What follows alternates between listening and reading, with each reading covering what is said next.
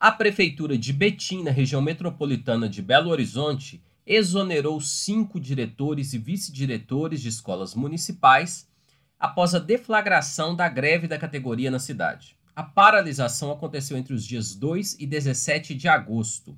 O protesto tinha como objetivo denunciar a falta de segurança sanitária para o retorno presencial das atividades. Os educadores afirmam que não houve diálogo da prefeitura com a categoria para a construção de protocolos sanitários para o retorno presencial, já que o anúncio foi feito durante o período de férias dos trabalhadores.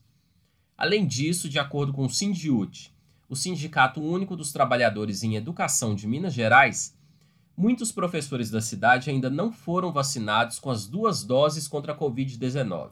Frente ao anúncio da greve, a Prefeitura de Betim entrou na Justiça pedindo que o protesto fosse considerado ilegal. Mesmo assim, educadores de diversas escolas permaneceram paralisados. Em reação, cinco diretores e vice-diretores foram exonerados pela Prefeitura e impedidos de frequentar a escola por 60 dias. A assessoria do Poder Executivo de Betim informou que a exoneração aconteceu porque os diretores compartilharam notícias falsas em relação ao retorno das aulas.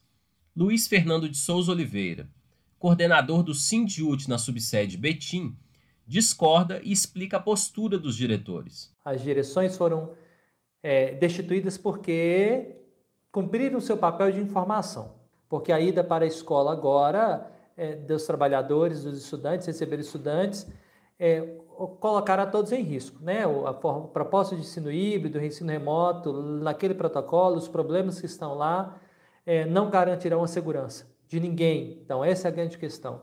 Luiz Fernando também denuncia que, além das unidades, diretores de outras três escolas foram punidos nesta semana. E agora, nós somos surpreendidos mais uma vez com a destituição de mais três direções de escola da escola Aristides, da escola Josefina e da escola Isaura Coelho, se eu não estou enganado. É, então, outra medida, é, mais uma postura e uma ação arbitrária do governo. Além das retaliações em Betim, a greve sanitária dos trabalhadores da educação foi repreendida pelo governo estadual, que entrou na justiça contra a categoria. Em audiência no Tribunal de Justiça de Minas Gerais no último dia 17, o Sindicato Único dos Trabalhadores em Educação de Minas Gerais cobrou do governo do estado que antecipe a aplicação da segunda dose da vacina contra a Covid-19 para os profissionais da educação. No entanto, não foram apresentadas propostas do governo nesse sentido. O Sindut também exigiu que as servidoras lactantes, assim como as gestantes, sejam mantidas em trabalho remoto e que seja garantido rodízio entre os trabalhadores da educação. Ambas as solicitações foram rejeitadas pelo governo.